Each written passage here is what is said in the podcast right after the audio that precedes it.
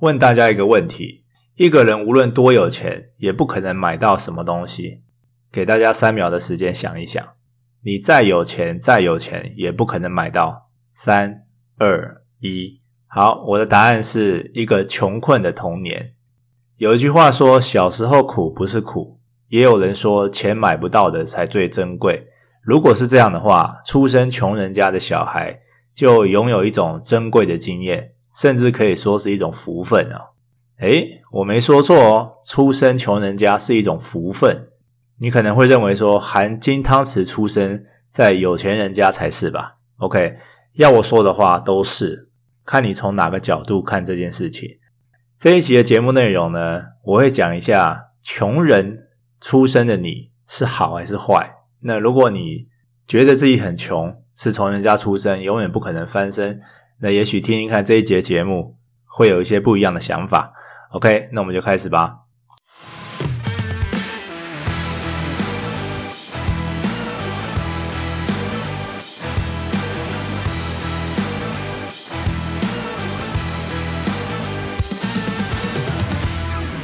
我一样先说一下自己的故事哦。我自己出生就是穷人家。我记得小时候出生在台北八德路眷村的一个铁路旁边，那旁边就是火车道。然后我外婆说有一次台风来，家里淹水，我因为睡在木板上面，就这样默默的飘走。还好她及时发现，才把我的木板抓回来。但是我自己是不记得这一段的，因为那时候应该不到一岁。我能够回溯最早的记忆。是我们家四口住在新店的一个旧公寓的五楼，然后家里最先进的产品是大同电锅，好像连洗衣机都没有，因为我爸妈常常带我去楼顶用手跟脸盆，还有那种凹凸的那种洗衣板洗衣服，好，所以我从小就是用这种洗衣板洗衣服的。那因为家里很穷，我也没有念幼稚园，啊，那个太奢侈了，对我们来说。然后，因为爸妈都必须上班赚钱，所以后来我们搬到木栅，就由我外公外婆带大。家里的经济状况还是不好，那外公外婆常常为了钱争执啊。因为我外公是个赌鬼，他是开计程车的，但是他很喜欢去打麻将，赢钱回来呢就没事啊，输钱回来嘞就打我哥还有我出气。然后我妈赚的钱呢，有一大部分要上缴给我外公，也是给他爸啦。可是他常常拿到钱以后，就很快把钱输掉了。那输掉就不说，他常常回到家还对家人出气，啊，甚至施暴。所以从小我就是看，就是我外公对家人施暴长大的。所以我的那段童年其实也活得蛮有压力的。可是我就学会了察言观色、看脸色。还有一个技能，我当初是不知道怎么形容，但是现在呢，我会形容。把困难降低到最小伤害。好，怎么说呢？因为我外公每一次打我，还有我哥，就是两个人一起打。然后我们在客厅有个茶几，每次他要来打我们的时候，他就追我们两个。然后我呢，就会跑个两圈就停下来，给他先抓到啊，给他打。然后他打完以后呢，就会去追我哥啊，因为我哥就是比较不服输，他就一直绕着茶几跑。然后我的外公就很像猎人一样哈，看到猎物一直跑，呵呵，看到会动的小动物就一直追打啊。那我学会呢，就是反正都要被打，不如就先被打几下，然后让外公去追我哥，去打我哥这样子。所以我认为啦，穷人家的小孩对很多事情都会比较敏锐一点，因为适者生存的关系哦，他们也会比较早熟。我其实想说的是。你常常听到一句话说：“别让孩子输在起跑点。”我觉得这是一个天大的迷失，因为都说是起跑点了，好，这个小点能占你人生多大比例？如果你的孩子不懂得怎么跑得快，不懂得如何弯道超车、直线加速，他迟早会被别人赶上，然后一瞬间就被抛在后头。所以起跑点，我认为在人生的比例来说，一点都不重要。我举个例，你可能就会明白哦。亚洲的孩子的数学的起跑点都会比欧美孩子好嘛，对不对？因为他们小时候数学就很强。可是为什么会输在败路上呢？如果我们现在去看数学方面的成就，可能一些数学奖项啊、理论啊，都是老外发明的啊。诺贝尔数学奖好像没有几个亚洲人嘛。如果普遍亚洲的小孩数学比较好的话，那为什么会最后输掉呢？然后我们看 Google 好了，Google 这间公司它其实就是以数学为核心的企业，那也是外国人建立的啊。哦，所以我觉得小时了了，大未必佳。你在起跑线上赢人家两步，鸣枪开跑以后，还会有任何意义吗？没有啊。你应该要学的是跑得快，而不是起跑点比人家前面嘛。所以我认为啦，小时候好不是好，好，那小时候坏呢？我认为也不是坏。我们听过很多小时候调皮捣蛋、不守规矩、打架闹事的小孩，可是长大后呢，变身成功人士。对不对？那你有没有想过，有没有可能正是因为他们不守规矩的特性，才让他们成功？又或者是小时候被人看不起、被体罚、被辱骂，才激起他们对成功的渴望比一般人强呢？我估计多少是有的。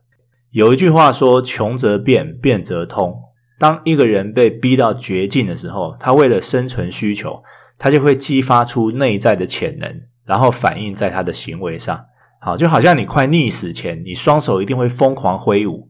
这时候呢，只要给你摸到一根浮木，你就会死抓着不放，对不对？因为为了要活下来嘛，你才不顾这块木头会不会弄脏你的手，或是割伤你的皮肤，因为活下来最重要啊，它大过一切表面问题。白话的解释就是，当你生活在社会底层，你做事不会顾及面子的。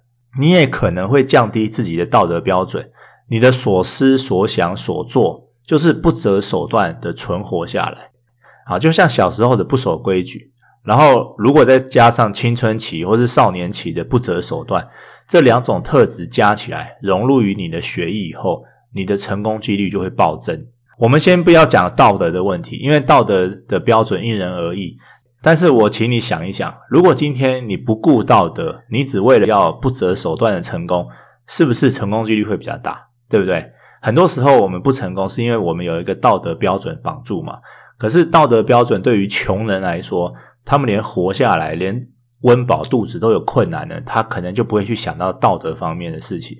那很可能到了最后，他成功了，因为他的不择手段，他的不守规矩，他的穷则变。一直在变，所以也许到时候成功以后，他再把他的道德标准提高嘛。好，所以少年贫困不一定是坏事啊，小时候家里有钱也不一定好事。所以好小孩、坏小孩，或是他们出生的家庭，也许有一些因素，但是我觉得多数比例上来说，其实不会占太多哈，因为在小孩成长的路上，充满太多的机遇可能性。能改变他们的人生轨迹，就像我自己，我小时候很穷哦，家里很穷，然后可是我很幸运啊，我在十三岁那一年我就出国留学，很多人就问我说：“诶，我小时候家里不是很穷吗？怎么还会有钱出国念书呢？”我想这个就是我幸运的地方，可能都是神的恩赐。一九八九年暑假，我加拿大表哥回台湾玩，他说在加拿大念书念到十二年级，也就是高三都不用学费。我们听了觉得怎么可能？好，然后那时候刚好我哥要去考高中，结果没有考上好的高中。我妈呢就神来一笔的出现一个念头，她说：“诶，那有没有可能让我们两个去加拿大念书，和我的姑爹姑妈生活，由他们来照顾我？然后我爸妈就努力的在台湾工作，用双份的薪水收入支付我们的生活费。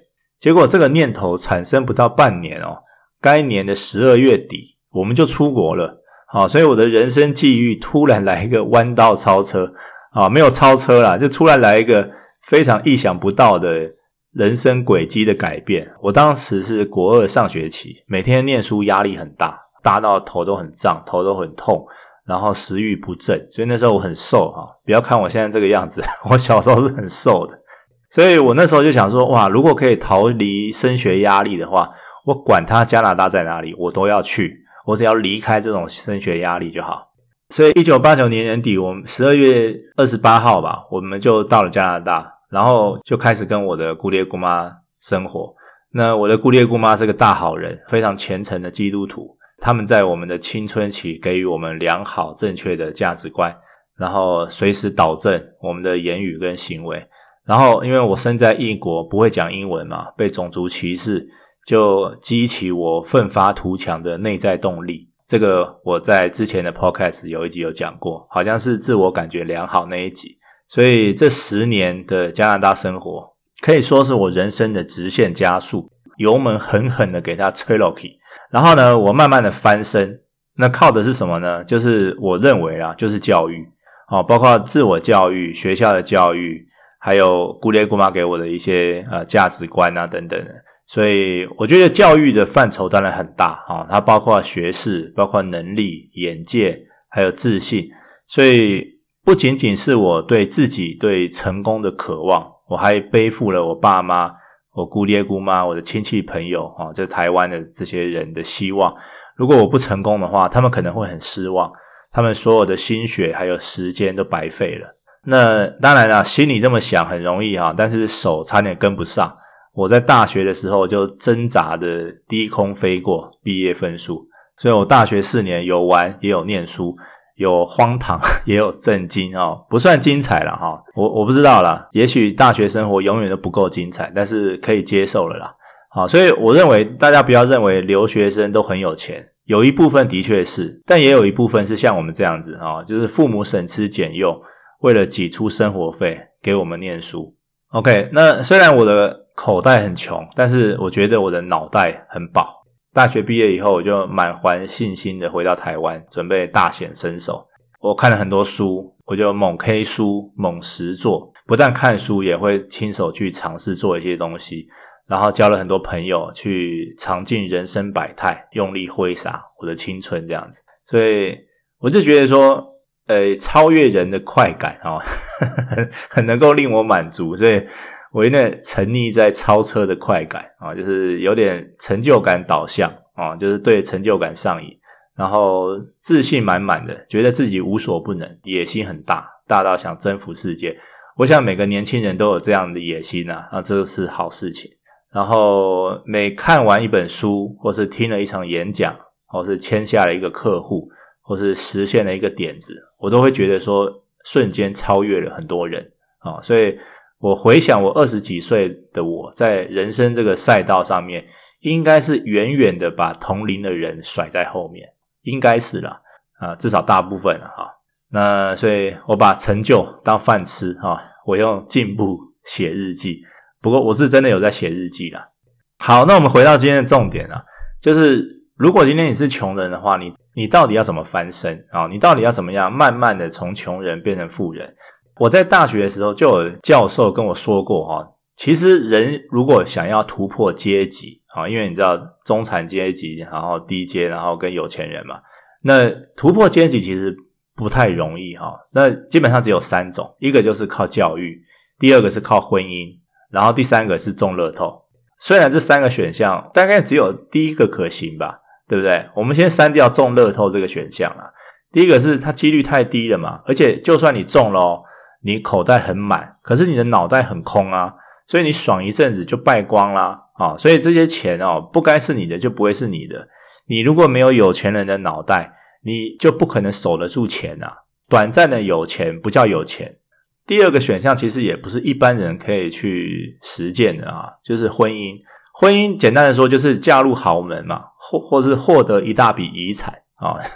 那阿姨，我不想努力的这种。但我觉得这个跟中乐透很类似啦。而且你嫁入豪门，你真的会快乐吗？就是你可能是为了钱去忍受许多限制，或者是很多不快乐，所以。我觉得这样说吧，我觉得如果你自己不懂得赚钱，自己没有生财能力，你的心中永远会空一块。就算你有钱，你也免不了空虚。所以，如果你想要突破阶级，从穷人翻身，我觉得唯一的选项就是教育啊。我对教育的定义很广，不一定是一定要什么好好念书啊，考试成绩很好，绝对不止这样。好好念书、考试成绩这种只是叫学科教育。学科教育只是教育的其一，不是唯一，千万不要搞错了。进学校读书是一种教育，街头求生也是一种教育，看 YouTube 学习也是一种教育，找到自己的热情也是一种教育。我觉得所有知识或经验能够让你想法更好的，都叫做教育。然后呢，我认为教育的重点在于观念的灵活运用，哪些观念要沿用，哪些观念要改变，你必须聪明的去调整。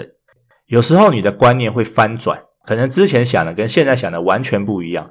那我觉得这样很好，因为其实这样子你的思想就来到新的高度。